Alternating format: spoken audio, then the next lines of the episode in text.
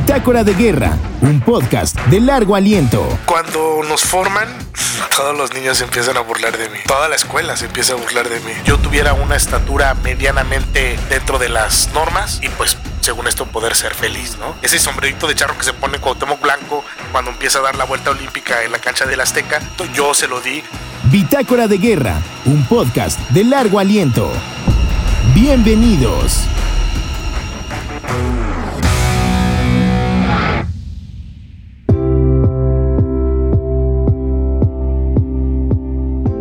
Día 198.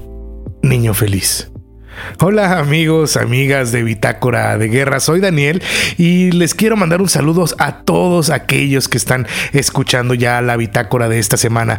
Antes de que se me olvide, por cierto, quiero mandarle un saludo muy especial a todas las niñas y los niños que han escuchado este podcast y en especial a Yefte, que, sé que lo escucha seguido y que ahí va echándole ganas a esta vida y sé que va a salir adelante muy pronto. Te abrazo Y recuerda que siempre tienes que reír y tratar de ser feliz. También quiero aprovechar para decirles que la bitácora es para llevar. Descárguela y en un semáforo, en un trayecto corto se la pueden echar. No dura más de 20 minutos. También quiero pedirles que nos sigan en todas las plataformas de podcast como Spotify, Google Podcast, Podimo, Amazon Music, Apple Podcast. Ahí estamos en todas estas plataformas. También les quiero dar las gracias por escucharnos y los quiero invitar una vez más a que se den la vuelta por el Instagram, ahí en arroba bitácora guion bajo de guion bajo guerra o en TikTok arroba bitácora de guerra. Ahí también subimos material exclusivo todos los días y bueno, después de todos estos anuncios parroquiales, sí, el niño feliz. Ayer se celebró acá en México el Día de la Niña y del Niño, y qué mejor para recordar la importancia de tener niños y niñas felices, de ver sus caras sonrientes todo el tiempo, y esto me recuerda a que la mía, mi niñez, en verdad fue muy feliz, muy muy feliz, a pesar de que desde niño con mi acondroplasia pues había que esforzarse un poco más y pasarla por momentos no tan chidos, no tan bien, pero en general fui un niño muy feliz, hice lo que quise, fui a donde quise, disfruté lo que quise y creo que eso influyó para ser la persona que soy ahora. Hace unos años me invitaron a la celebración del 40 aniversario del Kinder El Niño Feliz y de la escuela Gabriela Mistral allá en Querétaro. Ahí yo fui desde niño, Aquí he contado varias experiencias que viví ahí y cómo esto ayudó en mi formación. Fue la única escuela que me recibió no importando mi padecimiento, porque los doctores y demás personas querían que yo fuera al DIF y pues no, lo único que yo tenía era piernas y brazos cortos. Aquí he contado cómo mis compañeros me incluyeron en el equipo de fútbol arrastrándonos, cómo las dinámicas con la maestra Luli, con su directora, con todas estas grandes personas y de gran corazón, cómo me incluyeron en esta escuela. Desde aquí le mando un abrazo con mucho amor, mucho amor a mi directora favorita, Lourdes Loría, que ella junto con mi mamá me explicaron mucho de qué va esta vida y lo mucho que hay que esforzarse día a día para conseguir nuestros sueños. Ella es una de esos maestros, de esas maestras que tocó mi corazón y que trascendió en mi vida.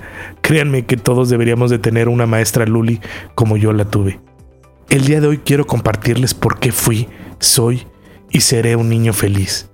Esta carta la escribí para ese festejo y el día de hoy le doy una actualizada y la quiero compartir con todos los oyentes de Bitácora de Guerra. ¿Por qué soy un niño feliz?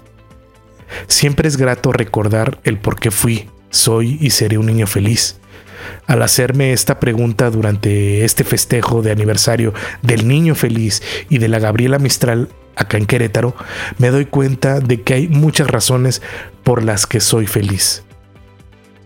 Soy un niño feliz porque desde maternal me enseñaron a no discriminar, porque fue la única escuela que me recibió con todo y mis alturas. Les digo que querían mandarme al DIF. Soy un niño feliz porque a los cinco años me enseñaron a ser independiente y todo porque ese día no llegué a dormir a mi casa por aprender de la vida en un campamento. Este se hacía en el patio de la escuela y todos jugábamos ahí con la fogata, comíamos bombones, montábamos las casas de campaña, dormíamos en el sleeping bag y lo más importante, nos enseñaron a despegarnos de nuestros padres. Soy un niño feliz porque me inculcaron a decir siempre lo que pienso. En un festival del 10 de mayo le escribí un gran poema a mi mamá que decía así, Mamá, tú eres la más bonita y la más hermosa. Te doy las gracias por hacerme mis milanesas. Despertaron en mí la creatividad que tengo.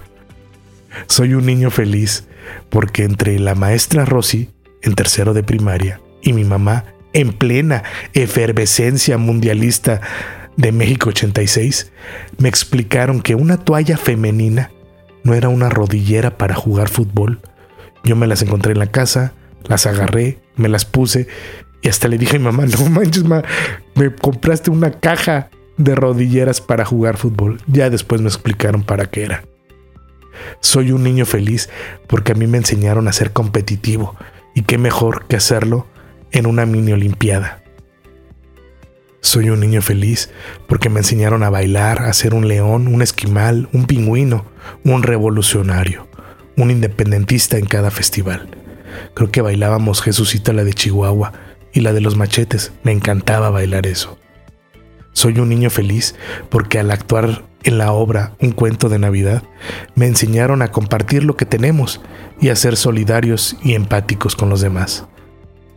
Soy un niño feliz porque me demostraron que una cama de hospital se podía vencer cuando la maestra Malena, en cuarto año de primaria, iba todos los días a mi casa a compartirme lo que había enseñado por la mañana. Fue cuando me operaron la primera vez y tuve que dejar por mucho tiempo de ir a la escuela. Besos al cielo, maestra Malena. Soy un niño feliz porque la maestra Silvia me enseñó a que no hay caminos difíciles cuando vas de excursión a Teotihuacán, no importando que andas en silla de ruedas. Ella me trajo junto con Luli a todas las excursiones que había, no importando que debían de llevarme hasta el pato para poder yo ir al baño. Soy un niño feliz porque Luli me impulsó a nunca detener mi camino y en la clausura de quinto año de primaria me pidió dejar de usar mi bastón y dar ese paso frente a todo el auditorio para cantar un sueño imposible. Hoy en día vuelvo a estar en una condición de silla de ruedas, pero sé que, con fe, lo imposible es soñar. Al mal, combatir sin temor, triunfar sobre el miedo invencible, en pie soportar el dolor. Soy un niño feliz porque la maestra Giovanna, en sexto año, me enseñó a confiar en el otro, no importando que tuviera que caminar con los ojos vendados en las muchas dinámicas de integración. Soy un niño feliz porque me enseñaron a trabajar en equipo y a cuidar de mi escuela después de que mamás, papás, maestros donaran pinturas, ventanas y pisos para levantar nuestra escuela. Créanme, amo esa escuela porque aquí está todo nuestro corazón. Soy un niño feliz porque me enseñaron a ser responsable de mis actos después de iniciar una guerrita con los granos de una mazorca que llegó a mis manos. Lo guerroso, dijeran por ahí, nunca se me quitó y el día de hoy no sé mentir. Por esto y por muchas cosas más, entiendo por qué soy un niño feliz. Y hoy que estás celebrando un año más de vida, querida escuela, te agradezco y te felicito por darme estos valores que hoy en día trato de inculcar a mi hijo. Doy las gracias a Luli, a mis maestros, a mis amigos, a mis compañeros, gracias a mi familia, a mi mamá, a mi papá, a mi hermana, a mi esposa, a mi hijo Carlos. Gracias Gami, porque como dice Gabriela Mistral, el futuro de los niños es siempre hoy. Mañana será tarde. Felicidades, niño feliz. Felicidades, Gabriela Mistral. Soy Daniel Guerra y nos escuchamos pronto en otro episodio de Bitácora de Guerra.